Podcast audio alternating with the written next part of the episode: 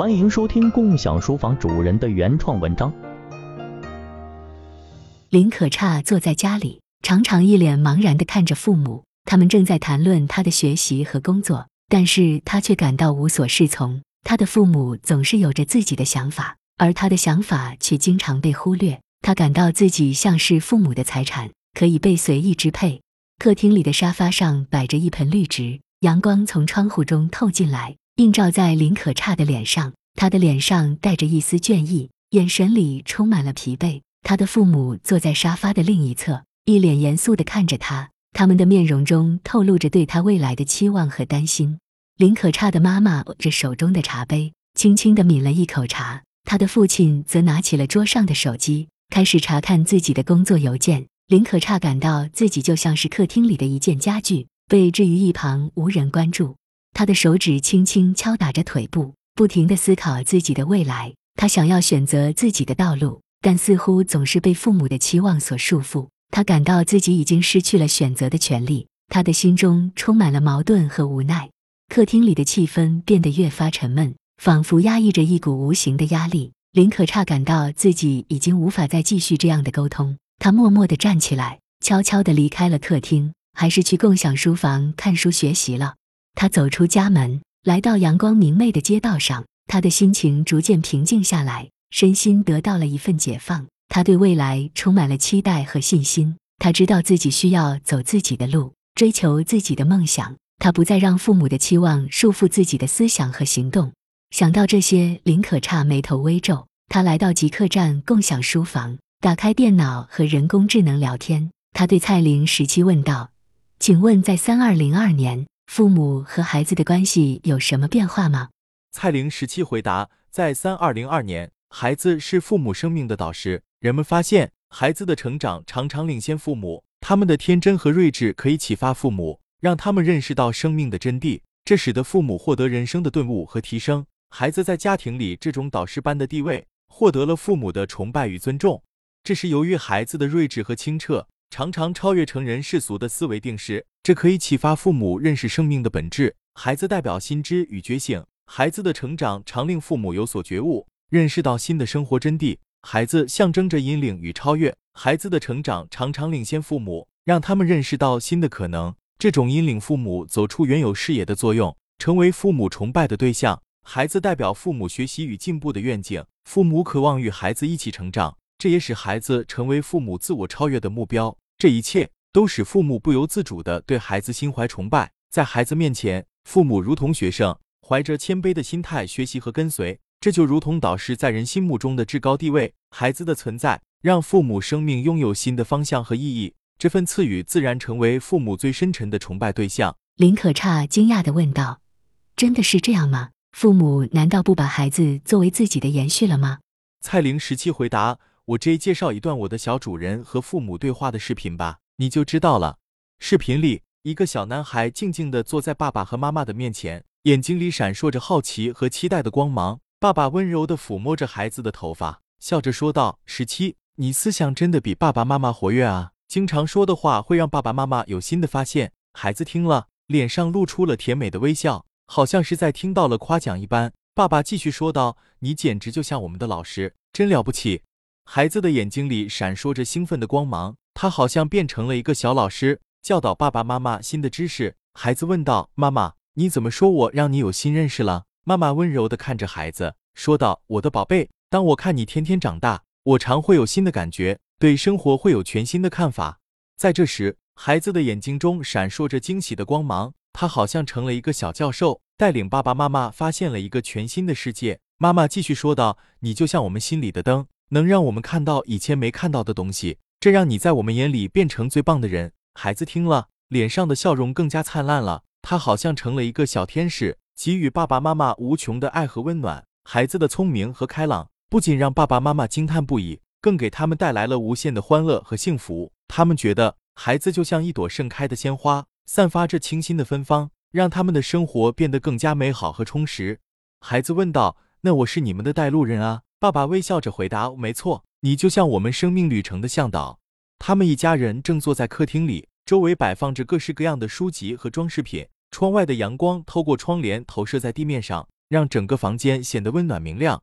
你长大的速度常常超过我们，让我们看到更广阔的世界。爸爸继续说道。妈妈也点头附和着。孩子的眼里充满了好奇和热情，他们的话让他感到无比的自豪。孩子站了起来，拿起了书架上的一本厚厚的百科全书，翻开了其中的一张页。他滔滔不绝地向父母讲述着自己在书中学到的新知识，让他们不由得惊叹于孩子的聪明才智。跟着你，我们的生活更精彩。父母感慨地说道。他们意识到，孩子不仅是他们的孩子，更是一个充满活力和智慧的生命体。在他的带领下，他们的生活变得更加充实和有趣。这一刻，一家人的心紧紧相连，他们深深地感受到了家庭的温暖和幸福。孩子的眼中闪烁着智慧和勇气。他们的爱和支持为他打开了一扇通往未来的大门。孩子坐在沙发上，看着妈妈和爸爸。突然，他问道：“那么，你们是不是一直在跟着我长大？”妈妈微笑着点头：“是的，宝贝，你说的对，你是我们学习和进步的动力。爸爸妈妈一直在和你一起成长，你让爸爸妈妈超越了以前的自我。”爸爸插话道：“我们在学习你，跟着你，这使你成为我们生命中最了不起的人。”孩子听了。眼里闪烁着光芒，他拍了拍爸爸的手，又拥抱了一下妈妈。他们的家中温馨而充满爱意。窗外阳光明媚，绿树成荫，小花儿在微风中轻轻摇曳，飞鸟在空中自由翱翔。这一刻，世界都变得美好起来。孩子俯视着自己的小手掌，眼中闪烁着疑惑。他身处在一个宽敞明亮的客厅里，四周的墙壁上挂着一些简约而美丽的画作，地上铺着一块柔软的地毯。让人感觉舒适而温暖。他转头看向正在读书的爸爸，轻声问道：“我是爸爸妈妈生命的延续吗？”爸爸放下手中的书，蹲下身子，温柔地回答道：“不是这样的，宝贝，你的生命是你自己的，不需要继承爸爸妈妈的什么。”他的爸爸有一双深邃的眼睛，看起来温和而沉稳。他的妈妈则正在厨房里煮饭，她精致的脸庞上带着一抹温暖的微笑，头发被扎成了一个优雅的发髻。孩子的眼神有些迷惑和不解，他的小脑袋里充满了各种问题。爸爸看到了他的疑惑，继续解释道：“爸爸妈妈的未来要靠爸爸妈妈自己去实现，我们不能把自己无法完成的事情强加给你。但是我们会尽力去培养你的能力和品格，让你成为一个独立自主、自信坚强的人。”孩子坐在地毯上，低头玩着几块拼图，他的小手灵巧而辛勤，一块块拼图很快就组装成了一个美丽的图案。他抬起头，看着正专心看书的爸爸，问道：“爸爸妈妈的希望和未来是寄托在我身上吗？”爸爸放下书，走过来，坐在孩子身边。他温柔地说：“不，孩子，你的生命属于你自己，你需要找寻自己的人生方向，实现自己的希望与理想。”孩子看上去有些迷惑：“那你们为什么要生我呢？”“我们生你，是因为我们相爱，希望把生命的礼物传递下去。但是……”我们不会把自己未完成的事业和理想强加于你，我们会全心全意的疼爱你，培养你成长。但你的人生道路要靠你自己去探寻。爸爸微笑着拍了拍孩子的头，眼中满是爱意。我们会一直陪伴在你身边。当你需要帮助时，我们会伸出援手；当你迷失方向时，我们会给你指点迷津。但生命的选择权永远在你自己手中，你有你自己的人生。和爸爸妈妈的不同，我们会帮助你踏上属于你自己的旅程。孩子的眼神变得明亮而坚定，他扑进爸爸的怀中，爸爸温暖的手轻轻抚摸着他的头发。窗外，阳光洒落在静谧的街道上，一切都是那么的美好与希望。生命在此刻绽放，充满无限可能。它属于自己，也属于身边所有疼爱自己的人。孩子听了爸爸的话，似乎明白了很多，他的小脸上露出了一丝微笑。他又看了一眼自己的手掌，似乎在思考着什么。这时，他的妈妈端着一碗热腾腾的饭菜走了过来，放在了桌子上。孩子闻到了饭菜的香气，嘴唇微微动了一下。他的爸爸和妈妈都笑了笑，看着他吃饭的样子，心中充满了幸福和满足。孩子感受到了爸爸的深情，他的心中滋生出一股温馨的感觉。他抬起头，望着爸爸，问道：“爸爸，我是你们最喜欢的人吗？”爸爸笑着点头，说道：“当然，你是我们最爱的人，你让我们每天都充满了动力和希望。”孩子听到这里，忽然想到了一个问题，他问道：“爸爸，你们对我崇拜吗？”爸爸微笑着说：“是的，宝贝，你是我们的生命延续，所有的希望和梦想都寄托在你身上，你是我们的超越自我的希望。”孩子听到这里，心中涌起一股感动，他感受到了爸爸和妈妈对自己深深的爱。他伸出小手，轻轻地握住爸爸的手，感受到了自己和爸爸之间的亲密。他微笑着说：“谢谢你们爱我，我也爱你们。”爸爸和孩子相视而笑，心中充满了幸福和满足。他们的生命因为彼此而完整，这也是他们对彼此崇拜的源头。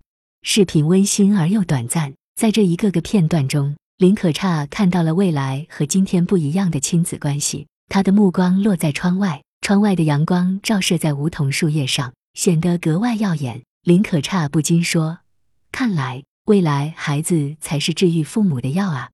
蔡玲十七思索片刻。接着说道：“孩子对父母来说也是治愈心灵的良药。孩子带来的快乐、希望、满足和慰藉，可以减轻父母的痛苦，促进幸福感，达到情感和心理上的治愈作用，犹如药物治疗身体一般。并且，三千二百零三年，政府对于生育孩子给了很多资助和免费服务，有许多家庭因此选择早生育，这样父母就能通过生育可以获得各项社会补贴，这在生活上也产生一定作用。”林可差听了蔡玲时期的回答，不禁感叹这个世界的变化。他环顾四周，发现屋内的气氛也变得温馨起来，似乎蔡玲时期就在这间自习室。他是个聪明的小男孩。这会，他轻轻合上手中的书，微笑着看向林可差。这个年轻的女孩也在微笑着，仿佛能感受到这个时代的美好。林可差说：“原来，未来社会，孩子可以为父母带来了福利政策。”让父母有更好的生活条件啊！蔡玲十七回答：父母感恩孩子，这在三千二百零三年已经成为主流价值观了。人们都很感恩孩子给父母的更美好的生活。孩子是父母生命中不可或缺的一部分，因为有了孩子，父母的生活才愈发充实。这是感恩孩子的重要内涵。其次，养育孩子有利于父母心理成长。在和孩子的互动中，父母需要兼顾其他家庭成员的需求，学会更好管理各种关系。这助推人格的完善。与虚度光阴相比，为人父母是一种更高层次的存在方式，这有利于心智与情感的发展。这也是感恩孩子的基础理念。由于在三二零二年，政府会对有孩子的家庭提供大量补助和优惠，这使得孩子在一定程度上也成为增加家庭收入的来源。这无形中也推动着人们对生育与孩子的重视，并产生感恩孩子的观念。林可差说：“这么好的亲子关系。”在三二零二年，地球的人口会比现在多很多吧？蔡玲十七回答：在三二零二年，地球上的人口总数已减少到三十点一二亿，比二十一世纪大约减少了百分之五十。这主要是由于两个方面的原因。首先，五十岁以上的中老年人可以申请社群资助的太空旅行，许多老年人选择离开地球，移居太空殖民地，社群会承担生活开支，这大大减少了地球上的老年人口数量。也使养老问题不复存在。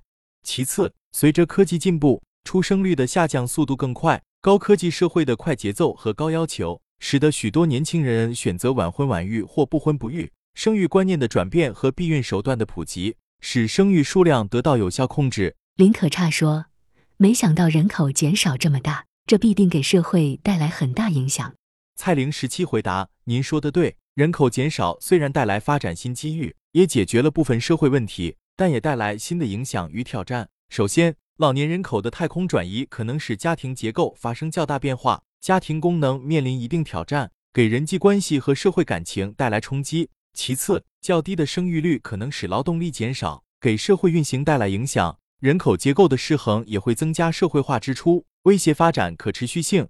再次，太空殖民可能使地球上的部分资源和环境遭到榨取。这需要社群加强管理与规划。如果发展失控，有可能进一步加剧资源与环境危机。地球人口的减少需要社群在推动科技进步和太空开发的同时，强化鼓励生育与资源管理，最大限度减少可能产生的负面影响，实现人口与社会经济环境的协调发展。这是三千二百零二社会实现可持续进步的关键所在。限制生育本身并非目的，重要的是要在开放中实现理性发展。这需要社会各界的共同理解与努力。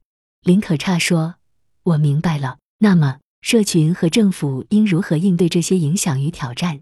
蔡玲十七回答：“面对人口变化带来的各种影响，社群和政府采取以下应对措施：首先，完善家庭支持与代替制度，通过机器人替代人类的农业、工业、医疗、公共服务等工作，减轻家庭功能变化的负面影响。加强心理辅导，促进人际关系与社会情感的发展；其次，鼓励适度生育，优化人口结构，增加对青年生育的支持，运用社会资源弥补生育成本；再次，加强对太空殖民地的管理与规划，合理配置资源与环境，防止过度开发，强化太空环境保护，避免转移环境问题；最后，落实可持续发展战略，加强对科技进步与社会变革的前瞻性研究与引导。在发展新技术与产业的同时，注重对人文社会影响的评估与规避，实现科技进步与社会进步的协调统一。推动社会进步需要构建共识，在价值观和发展方向上达成一致，这是进步的基础。如感恩孩子理念，需要在激励生育与实现可持续发展间找到平衡。实现可持续发展需要兼顾人与自然，在发展科技与产业的同时，注重资源环境与人文需求，人与自然和谐。才是社会进步的最终目的。林可差不禁在想：女人为什么要生孩子呢？那么痛苦的过程，如果说过去是因为生活所迫，女人需要靠男人养活，而不得不以生孩子作为代价换取生存，在未来社会还需要这样吗？